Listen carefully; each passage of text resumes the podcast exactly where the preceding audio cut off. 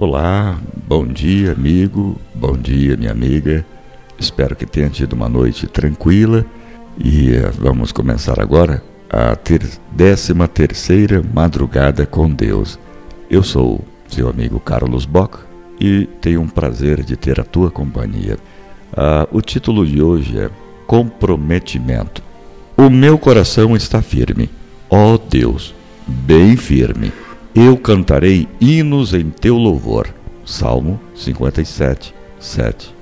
Deixe-me contar uma história de um verdadeiro comprometimento na antiga Roma.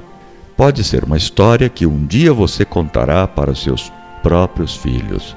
O imperador Nero reuniu alguns dos homens mais fortes, corajosos e preparados de todo o império, nomeando-os como lutadores pessoais os lutadores do imperador. Aquele era o time dos sonhos do império. Ficavam como sentinelas em volta do anfiteatro romano e assistiam ao imperador em todo o tempo. Havia uma famosa frase, um lema, de acordo com os historiadores, que eles frequentemente citavam: Nós, os lutadores, lutamos por ti, ó imperador para ganharmos a vitória em teu nome, a quem pertence a coroa de vencedor.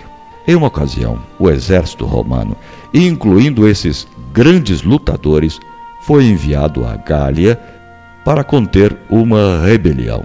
Nenhum soldado era mais corajoso ou capaz do que aqueles que trabalhavam para o imperador. Um centurião de nome Vespásio estava na liderança do grupo.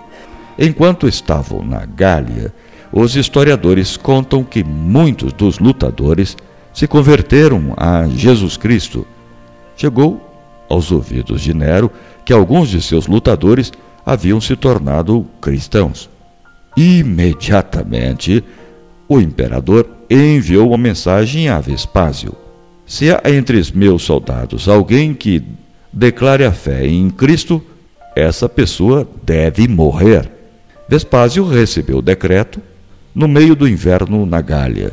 Os soldados estavam acampados à margem de um rio, com o coração em prantos. Vespásio leu a mensagem, chamou todos os soldados e perguntou: Algum de vocês aderiu à fé cristã? Vespásio deve ter estremecido ao ver quarenta daqueles guerreiros magníficos darem um passo à frente.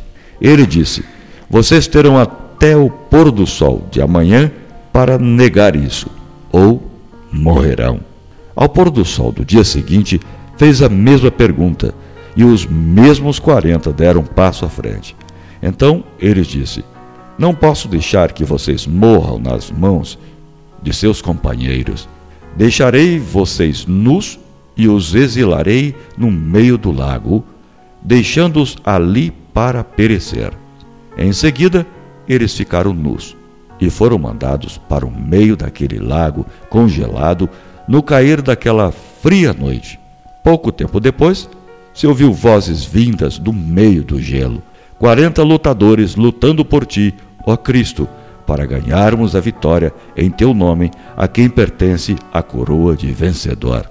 Ouviu aquilo durante toda a noite, diminuindo de intensidade ao se aproximar a manhã. Finalmente, Perto do nascer do sol, a única figura juntou-se à fogueira. O homem não conseguia mais aguentar o frio.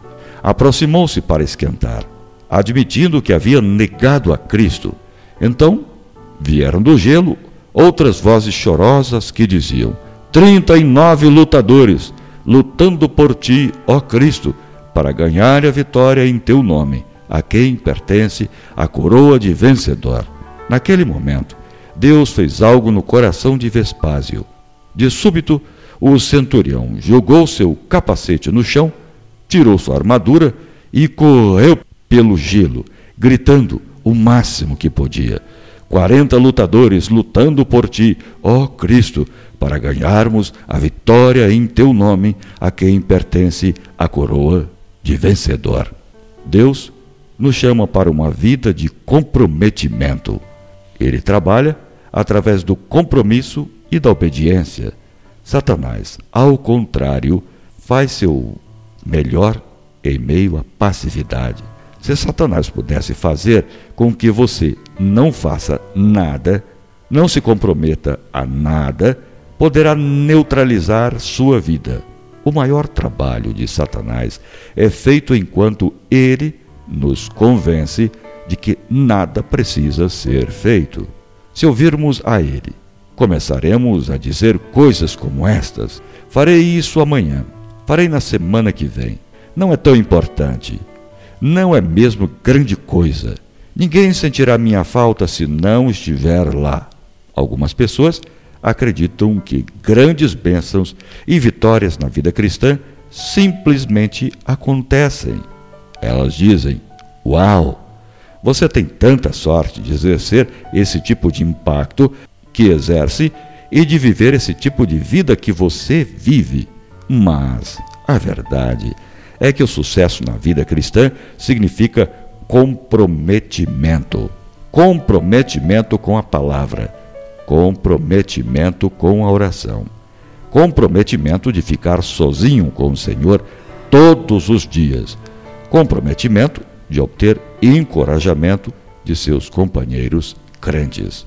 Deus procura mais que talento. Ele está procurando pessoas que se comprometam em seu chamado e sua vontade. Todo compromisso, no entanto, será testado. Todo compromisso, no entanto, será testado. Se você diz que quer viver uma vida firme, terá sua determinação testada a fogo. Paulo era firme, e quem foi testado mais do que ele. Em certo ponto da sua vida, Paulo escreveu sobre sua experiência. Pois eu tenho trabalhado mais do que eles e tenho estado mais tempo na cadeia tenho sido chicoteado por mais do que eles e muitas vezes estive em perigo de morte. Em cinco ocasiões, os judeus me deram 39 chicotadas. Três vezes os romanos me bateram com porretes e uma vez fui apedrejado. Três vezes o navio em que eu estava viajando afundou.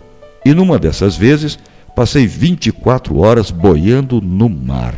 Nas muitas viagens que fiz, tenho estado em perigo de inundações e de ladrões, em perigos causados por meus patrícios, os judeus, e também pelos não-judeus.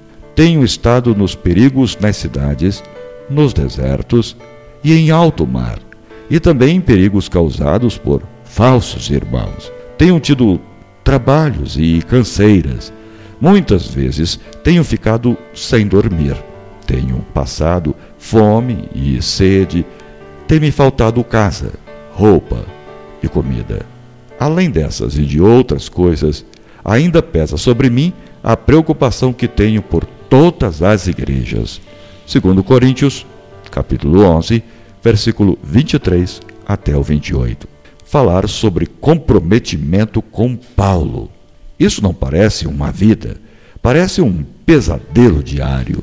E ainda assim Veja a conclusão de Paulo. Mas eu não dou valor à minha própria vida. O importante é que eu complete a minha missão e termine o trabalho que o Senhor Jesus me deu para fazer. E a minha missão é esta: anunciar a boa notícia da graça de Deus. Atos, capítulo 20, versículo 24. Nenhuma dessas coisas o moveram Nenhuma dessas coisas o moveram a Paulo. Como isso é possível? Aqui está o segredo do apóstolo.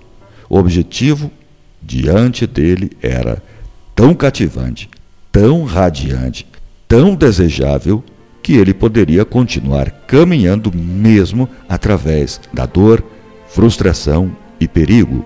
Ele estava comprometido a alcançar seu objetivo ouça a sua voz mais uma vez. Não estou querendo dizer que já consegui tudo o que quero ou que já fiquei perfeito, mas continuo a correr para conquistar o prêmio, pois para isso já fui conquistado por Cristo Jesus.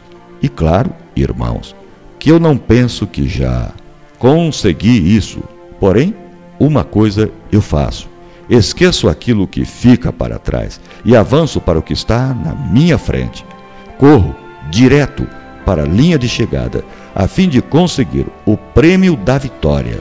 Esse prêmio é a nova vida para a qual Deus me chamou por meio de Cristo Jesus. Filipenses, capítulo 3, versículo 12 a 14. Ouvi dizer que disciplina é desistir do seu hoje pelo amanhã de Deus. Preciso tomar decisões em minha vida hoje, mesmo se isso causar algum desconforto, dor e autonegação. Que eu saiba que trarão honra e glória ao Senhor amanhã. Você não pode esquecer. Deus nos chama para uma vida de comprometimento. E o que foi que você aprendeu hoje? Tente fazer um resumo disso aí. E vamos colocar em prática. Defina comprometimento com suas próprias palavras. Mediante seu comprometimento com que ele fornece a solução para os problemas a nossa vida, converse com alguém sobre isso. Numa escala de 1 a 10, que nota você daria para o seu comprometimento nas seguintes áreas: família, amigos, Deus, igreja. Que você possa ter um dia muito abençoado. Amanhã será a 14 quarta madrugada e o tema de amanhã, jovem de integridade. Eu sou Carlos Bock, o seu amigo das madrugadas, e eu te espero amanhã. Até lá.